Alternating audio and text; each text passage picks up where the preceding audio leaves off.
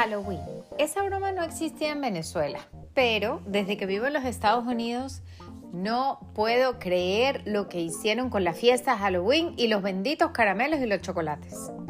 Hola, hola, soy Doris Hutch, creadora de Let's Go Green. Bienvenido a un nuevo capítulo de La comida habla claro.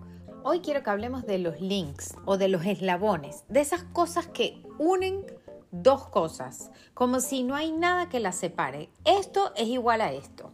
Cumpleaños está linked o eslabonado o encadenado a los pasteles o a los dulces. Un ascenso, eslabón o cadena o como tú lo quieras llamar a vamos a salir a un restaurante. Una declaración de amor, eslabón, cadena o atado pero con llave a una caja entera de chocolates. Y por supuesto, Halloween no puede estar desencadenado de una bolsa gigante de caramelos y dulces.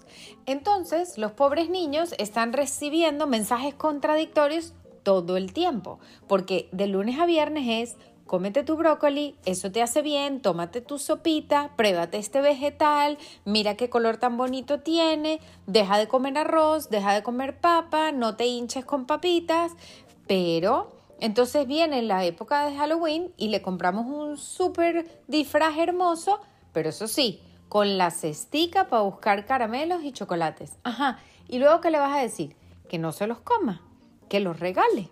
¿Qué vas a decir? Y desde otro punto de vista, uno diría, bueno, pero le voy a privar al niño de la celebración del Halloween, o sea, él va para el colegio y todos los otros niñitos eh, fueron de casa en casa buscando caramelos y el mío no. ¿Cómo se va a sentir él? Porque la presión social de esas cadenas, de esos eslabones, de eso que tiene que ver esto viene con esto, es muy fuerte y los niños sufren ya sea porque se comieron todos los caramelos o ya sea porque se los prohibiste. Ajá. ¿Y cuál es la realidad? ¿Qué es lo que de verdad hay que hacer? ¿Dónde está la clave? ¿Quién nos puede dar la respuesta? No es sencillo de lograr y no es sencillo de manejar. Pero la importancia que tiene la comunicación con nuestros hijos con respecto a la alimentación saludable comienza desde que nacen. Parece mentira, pero aunque es un bebé y tú crees que no entiende, él entiende. Si tú desde que nace, ojo, yo no lo hice, no lo sabía, no sabía que tenía que hacerlo, pero hoy me doy cuenta que es un gran error lo que yo hice. Pero sí he visto familias que desde que los niños nacen deciden no solamente tener una alimentación mucho más saludable que lo que yo tuve cuando tuve a mis hijas, pero además deciden hablar del tema, conversar del tema, explicarles los beneficios, lo que puede perjudicarlos, qué es mejor, qué es peor, pero eso sí, nunca caigamos en las prohibiciones radicales, porque ¿qué es lo que hace un niño cuando tú le dices que no puede hacer algo? Se enfrasca ahí y no quiere hacer otra cosa sino eso.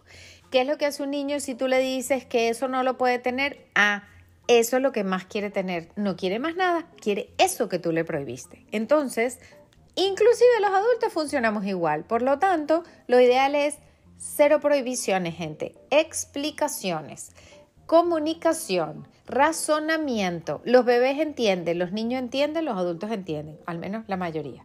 Entonces, vamos a tratar de explicarle a los niños en el día a día, no solamente el día de Halloween, que es bueno tener una alimentación saludable. ¿Para qué sirve la alimentación saludable? ¿Qué es lo que te va a hacer ese arbolito de brócoli en tu cuerpo?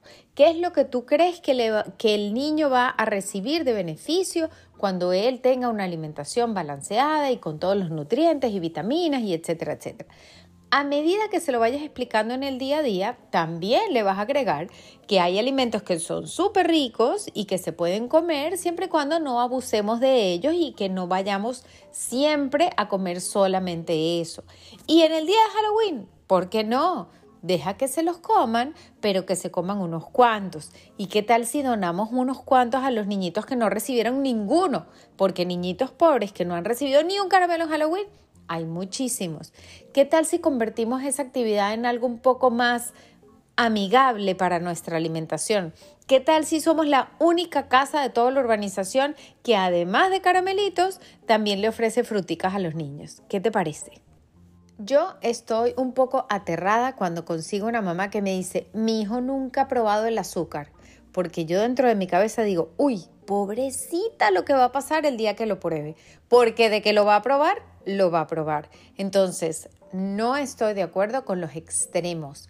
Yo creo que todas las cosas que están allá afuera, bueno, voy a retirar lo dicho, no todas las cosas hay que probarlas, pero muchas de las cosas con respecto a la alimentación que hay allá afuera, hay que probarlas siempre y cuando estemos conscientes de qué son, cuáles son las consecuencias en nuestro cuerpo, para qué te van a servir, con qué frecuencia conviene y que realmente sea el saber, el conocimiento, lo que te dé el poder para decidir cuándo, cuándo no, en qué cantidad y cuánta falta te va a hacer la próxima vez o si la próxima vez vas a decir, ¿sabes qué? Mejor no, porque mira, acuérdate lo que me pasó la otra vez, bla, bla, bla.